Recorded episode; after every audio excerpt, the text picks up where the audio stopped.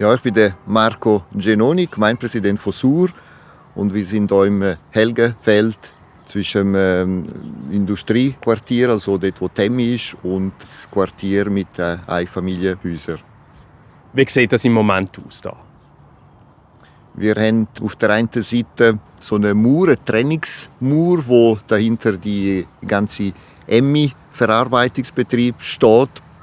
Dann ein, ein Feld, wo bewirtschaftet wird von einem Bauer und dann einzelne Einfamilienhäuser und die Schreinerei Bob ist gerade äh, vis-à-vis von uns. Ist also eine Mischnutzung da, Wohnen und Arbeit? Und dazwischen sogar noch Landwirtschaft?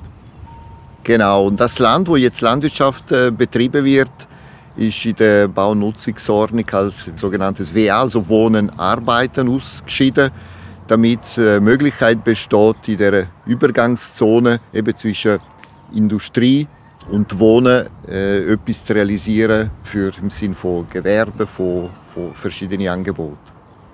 Ist da jemand mit einem Projekt auf euch zugekommen?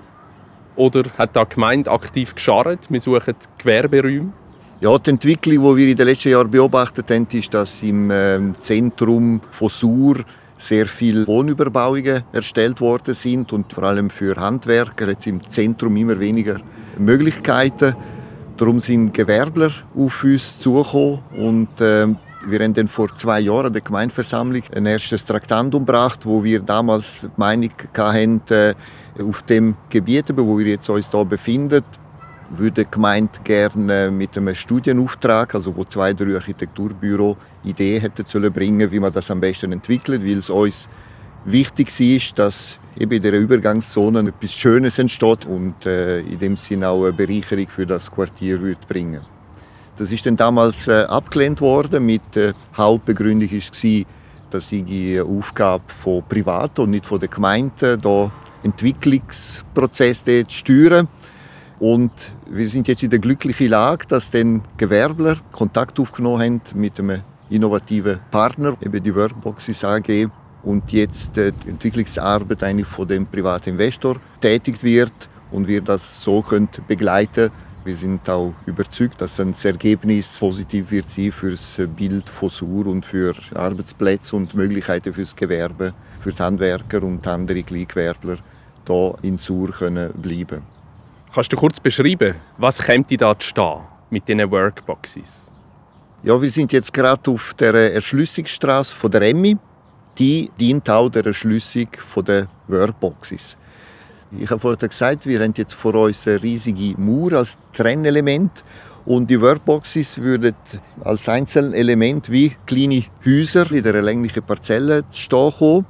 Die wären zweistöckig, also das Parterre mit äh, verschiedenen Nutzungsmöglichkeiten und den ersten Stock. Und im Parterre, das kann man sich vorstellen, ein bisschen wie eine Garage. Da kann man mit dem Auto reinfahren. Habe ich das richtig gesehen? In einem ähnlichen Projekt in Gretzenbach, oder? Das ist natürlich dann abhängig, was für Gewerbe das, äh, das reinkommt. Ich denke, Dienen wird natürlich auch, auch geschafft und das Material und dann am Morgen wird aufgeladen und dann wird äh, losgefahren zum malen oder Gipserarbeiten machen auf dem Bau. Ja, in dem Sinn sind sehr viele Möglichkeiten offen. Es ist auch ähm, möglich, die so zu unterteilen, dass auch, ja, wenn das Bedürfnis nach kleineren Flächen besteht, da ist es sehr, sehr flexibel nutzbar. Und dass das wie mehrere kleine Einheiten sind, das ist auch der Architektur geschuldet, dass es mehr einen Übergang macht zu der Einfamilienhaussiedlung nebendran. Ja, ganz genau, ja. Jetzt gibt man das Land im Baurecht ab. Wieso? Ja, das Land ist eine knappe Ressource in der Schweiz und auch in Sur und darum ist es wichtig, dass auch für zukünftige Generationen das öffentliche Hand Land in die Hand hat. Also das heißt auch in 50, 100 Jahren dann können beeinflussen. Vorteil für uns als Gemeinde ist sicher, dass dann jährlich ein äh, Pachtzins, ein Baurechtszins wird äh, fließen in der Grössenordnung von guten 90.000 Franken. Das ist wahrscheinlich mehr Baurechtszins, als jetzt Pachtzins reinkommt für die Landwirtschaftsbetriebe. Genau, ja. Vielleicht noch etwas auch zu, gerade zum Übergang zu den Häusern, oder? Äh, eben mit einem Baurechtvertrag nebst dem Zins, den ich vorher erwähnt habe, ist natürlich die Möglichkeit, dass im Vertrag auch Sachen zu regeln dass dann äh, auch ähm, von der Qualität her äh, auf der Seite, wo die Häuser stehen, äh, von den Lärmemissionen werden wir schauen, dass es dann auch, auch begrünt wird, dass es auch da nicht plötzlich irgendeine so eine, eine Kiste, wo, eigentlich abschreckt, sondern eher ein Übergang, wo man kann sagen, ja, das sind unsere, unsere Nachbarn auf dieser Seite der Parzelle. Das sind ja an dieser Urnenabstimmung insgesamt recht viele Geschäfte, was ums Bauen geht. Ich habe versucht zu verstehen, was die Gemeinde für verschiedene Möglichkeiten hat, zum Einfluss zu nehmen auf die Dorfentwicklung. In der Bau- und Nutzungsordnung kann sie mit den Zonen regeln, wo etwa was gebaut werden darf. Innerhalb dieser Ordnung dürfen Besitzerinnen der Parzellen aber bauen oder nicht bauen, wie sie wollen. Mit der Sondernutzungsordnung, also mit den sogenannten Gestaltungsplänen, hat die Gemeinde einen Verhandlungsjoker, um bei grösseren Überbauungen Investoren motivieren, so zu bauen, dass es für die Struktur und für das Gemeinwesen von Sur Sinn macht. Und in dem Gemeinde selber auch Eigentümerin ist von Parzellen, kann sie dort entweder selber bauen oder gerade extra Land frei behalten. Und wenn sie wie in dem Fall die Parzelle im Helgenfeld einem privaten Investor im Baurecht abgibt, hat sie den Fünfer und Zweckli. Sie gibt es nur ab, wenn das Projekt im Sinn der Gemeinde ist und kann erst noch in spätestens 80 Jahren wieder selber darüber verfügen. Richtig, genau, ja. ja.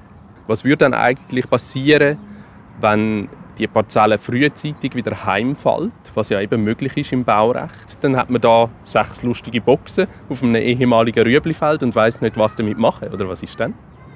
Der Bedarf an, Räumen für, äh, wir reden bis jetzt immer von Gewerbe und Handwerker, aber auch für Startups, für kulturelle Anlässe, für äh, Tanzschule oder weiß ich was.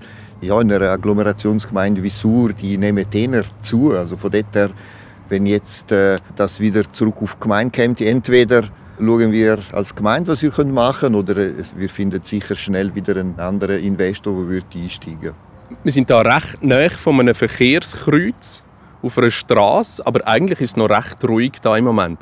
Das gibt schon recht Mehrverkehr nachher, oder? Es gibt sicher im Sinn von Zulieferung und eben am Morgen, wenn die Handwerker Sachen holen und wegfahren auf Baustellen, Verkehr. Aber da wird sich alles vorne abspielen auf dem Obertelweg und Ringstraße. Und wenn man dann noch bisschen weiter schaut mit der Umsetzung der kantonalen Umfahrung unter dem Namen Veras, wird es sogar so sein, dass dann das Quartier verkehrstechnisch hier vorne abkapselt wird. Also wenn jetzt die Handwerker hier losfahren, die würden dann Richtung Oberentfelden sozusagen und dann über die Umfahrung entweder nach Westen oder Osten weiterfahren. Also das gibt es dann nochmal einen zweiten Schritt, wo dann eine starke Verkehrsberuhigung fürs Quartier wird äh, bringen.